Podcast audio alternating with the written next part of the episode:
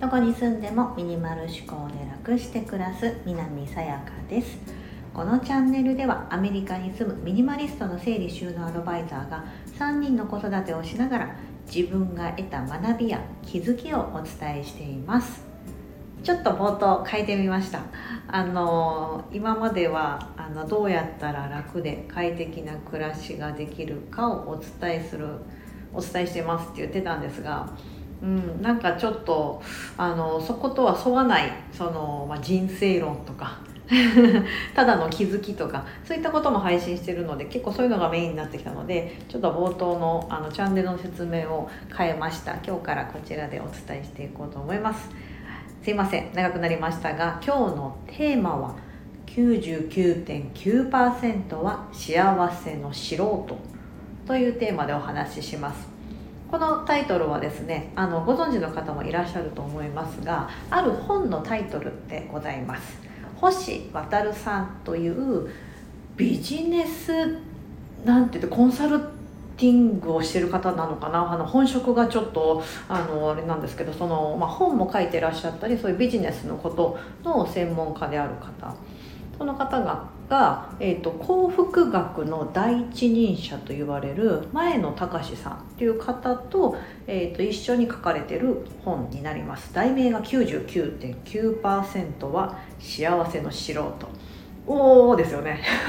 幸せの達人っていうのは世の中に0.1%しかいないという計算になりますが、はい、その本の中からあの私の方で得た気づきだったりとか、まあ、その本のなんか大枠みたいなのを皆さんにシェアできたらなと思っています。ま、単刀直入にこの本に書かれている内容であの、まあ、ちょっとパッとお伝えしますとまずは人は自分がどんな時に何に対して幸せを感じるのかっていうその幸せの自分軸みたいなのが一番大切ですよねっていうことが書かれてるんですよね、うん。まあ、要は他人が引いた幸せ他人が設定した幸せに惑わされてはいけませんよっていうことなんですよね。そうじゃないとお金が欲しいと思ってもそのお金のそのレベルがその他人軸で考えるともうどれだけあっても足りなくなってしまいますしその今ある幸せとか何に対して自分が一番幸せなのかお金がいっぱいあることが幸せなのかそれともあのなんかこう人間関係が良好なのが幸せなのかとか、うん、あのその仕事のやりがいみたいなところが幸せなのかとかなんかちゃんと自分の軸を持っていないと結局なんかずっと幸せ探しずっと幸せが見つからないみたいな感じになりがちですよねと。うん、なのでそういったことをあの自分の中で持ちましょうと、まあ、そそのためにみたいなこといろいろ書かれてるんですけど。であああの人はあれが幸せなのか、まあ、私は違うから別にいいや。みたいなこととか。であのそういう軸を持っていただきたいってことですし。あのお金稼ぐのが好きなら稼げばいいですと。結婚したいならすればいいし。うん、落ち着いた環境が好きなら少人数の集まりを大切にして賑やかな環境が好きだったら大人数の集まりに参加するとか、うん、そういった自分の好きだったりあのそういったのをあのちゃんと追求していきましょうねと、うん、いうことがあって。であのよくこれあのなんだっけなこれ行動経済学だったっけな。えーと、行動経済学なのかそのこの幸福学って言われてるこの前野隆さんからのどっちだかちょっとすいません。あれなんですけど地剤と非地剤って聞いたことありますか？地剤って地にあの地面の地ですね。地っていう字に地球の地に地 E は E は位です。財財は財産の財それで地財でそれに非がついた。要は相反することですね。非地財っていうこの2つがあって小さいっていうのは短期的な幸福感。例えば年収がどれだけあるとかあの昇格したとか車を持ってるとか、うん、そういったそう、まあ、財産になるところですよね。地位があることの財産要は名誉とか、うん、その位とかそういったことによっての幸せを感じるところ、うん、なんか誰か誰か他の人よりもあの、まあ、年収が高いって感じたらそれだけで幸福感を感じるとか他の人よりもいい車を持ってるいい服を着ているっていうとこであの劣等感を感じず優越感を感じてる。そういったところが地位罪と呼ばれるもので非地位罪その逆ですよね。というのはこれは長く続く幸福感と言われていて何かというと健康であることだったりやりたいことができている。とか家族との幸せが良好である、うん、だったりこういったその地位とか名誉とかはあの関係なくってその今のその置かれてる状況だったりとか、まあ、人間関係とかそうだかね、うん、自分の健康状態とか。そういったところが、まあ、非地位罪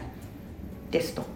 でこの2つあのこう見比べるといやそれはもうもちろんやっぱり非地位罪例えば健康とか人間関係とか自分の好きなことそのお金にとらわれるんじゃなく好きなことができてる。そっちの方が絶対いいいですよね。じゃあそれを追求する追求しよう追求しよう。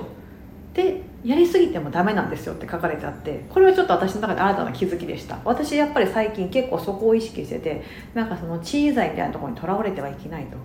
結構昔そうだったんです。結構あのキャリア志向が強かったんでやっぱり年収はここまで行きたいとかここまでの地位あのグレードまで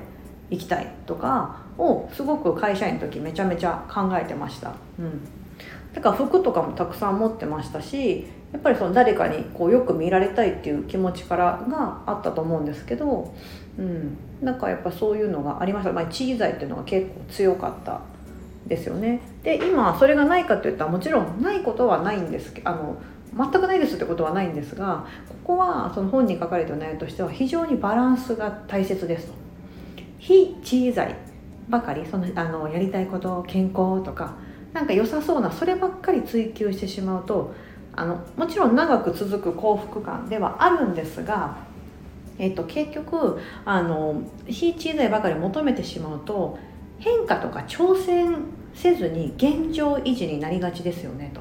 うん、だからあの地位罪要はそのここまでの年収が欲しいあの車が欲しいとかいう地位罪っていうのは一種の起爆剤と行動の起爆剤みたいになりますと。うん、なので行動力を生み出してくれるのであのそれを組み合わせて非地位罪と地位罪を組み合わせて使うのが一番いいその幸せの求め方になりますよね。より良い、うん、自分をより高く持っていくこともできるしかつ幸せも、まあ、見失わずにいけるみたいなうん、ことが書かれてました。はすごいなと思って。私もすごくこれは参考になりますしあ自分だったらじゃあこうかなみたいな自分の自分軸の幸せみたいなのをすごく考えるきっかけになりました。でここに書かれていることであの私の中で非常にあの、まあ、今私特にフリーランスでやり始めてる、まあ、自分で自分の仕事を切り開いてるとこもあるのでこれが非常に落ちました。生きがい。IKIG AI って書いて生きがい。あのね日本語を単純にローマ字文字にしただけですけど生きがいっていう言葉自体はどうやら海外ではあの本直訳できない英語とかでも直訳ができない言葉、まあ、日本独特の、うん。まあ、我々が生きがいって言ったらなんかこう生きるための糧となるもの、うん、これが生きがいなんだよねみたいな、うん、あるじゃないですか。おじいちゃんおばあちゃんだったらもう今は孫が生きがいじゃんみたいな。孫が生きているくれてるからなんか生きてられるぞみたいなとか。なんかよくそうやって使われると思いますがその生きがいっていうのはうんとよくあるほら好きなことだけであの好きなことやれば幸せになれるみたいなあると思うんですけどでもその好きなことばっかり追求して本当に幸せになれるのかって言ったら実はクエスチョンでで生きがいっていうこのあの軸のあの部分それって4つの要素から成り立ってるんですね。この4つの中の4つを全部組み合わさってその中心にあるものが生きがいとなってそれをがこう自分の中であると非常に幸せ度が増しますっていうのがあってじゃあその4つの要素って何かと言いますと1つ目が好きなこと。まあそうですよね。好きなこと。で2つ目が得意なこと。ああなるほどと。うんうん。得意なこと確かに。3つ目が世の中の役に立つこと。なるほどと。誰かの役に立つこと。で4つ目が収入が得られること。です。この4つ好きなこと得意なこと世の中の役に立つこと収入が得られることのこの、ま、これがかあの全部重なったところにあるのが生きがいになると。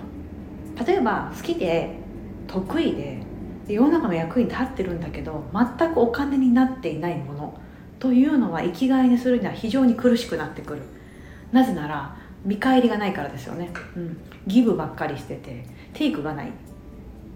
の状態っていうのは長く続けていくのが非常に非常に難しくなる、まあ、要はボランティアとかそうですよね。本当に無償でやって自分の時間をかなり割いて人生の時間をかなり割いてるんだけどもちろん自分が好きなことで得意で、ね、誰かが何かにする得意で、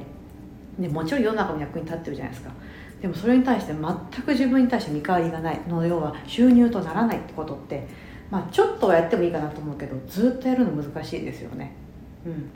だかよくあるあのな MPO 法人とか非営利団体と言われるものもあの必ず全くのボランティアかってあれそうじゃないじゃないですか、うん、あの必ず何かその,、ね、あの働いた分は必ずその見返りがあるっていう仕組みになってますので、うん、あのちゃんとそういうふうにしていかないとあのやっぱり続けてられない、う